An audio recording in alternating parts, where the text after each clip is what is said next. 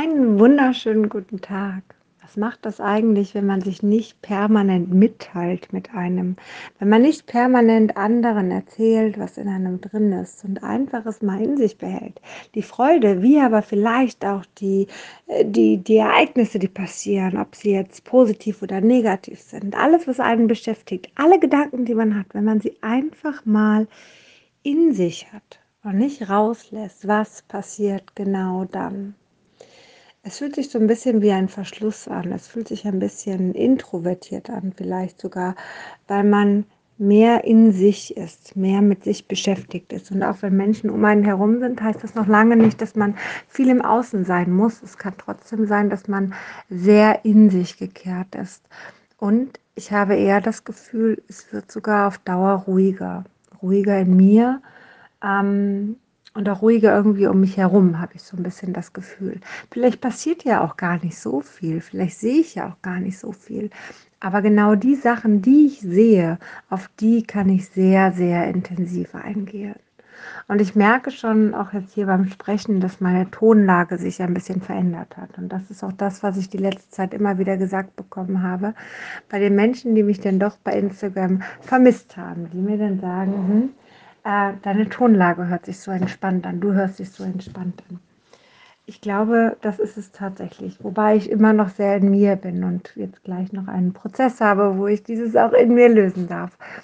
Ähm, es ist sehr interessant, was sich zeigt, wenn man mal nichts macht, wenn man mal runterfährt, wenn man einfach mal bei sich bleibt, als immer im Außen zu sein.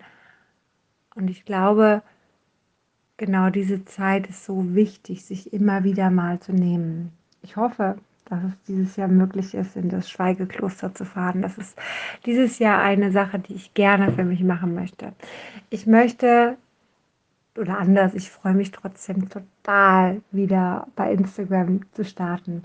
Ich habe Instagram total vermisst, natürlich. Und es war ein bisschen wie eine Abhängigkeit. Und es war ein bisschen wie eine Sucht, die... Äh, ja, gegen die ich auch ein bisschen kämpfen musste. Das stimmt schon.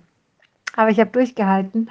Eine Woche kein Instagram, äh, gar nicht geguckt bei Instagram, überhaupt nicht, gar nicht eingeloggt, überhaupt nichts. Und ähm, es war auf jeden Fall eine sehr, sehr spannende Erfahrung, ähm, weil ich ja seit 2017 eigentlich immer Instagram mache. Also selbst wenn ich keinen Instagram-Post mache, dann bin ich bei Instagram und konsumiere Instagram oder äh, lass mich da inspirieren oder, oder, oder. Also ich bin immer da gewesen.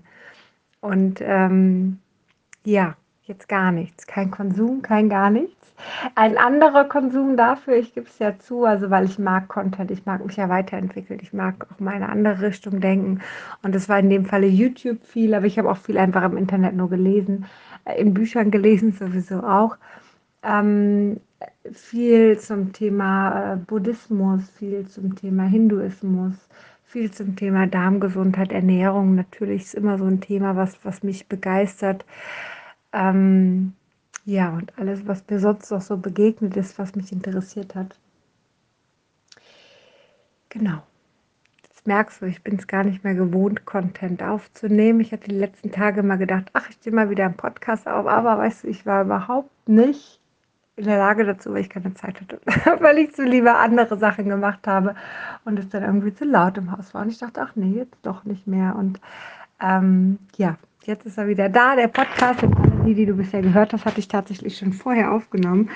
Und ähm, ja, mal schauen, wie das Ganze so weitergeht. Also in diesem Sinne wünsche ich dir erstmal einen zauberhaften Tag und ich sage.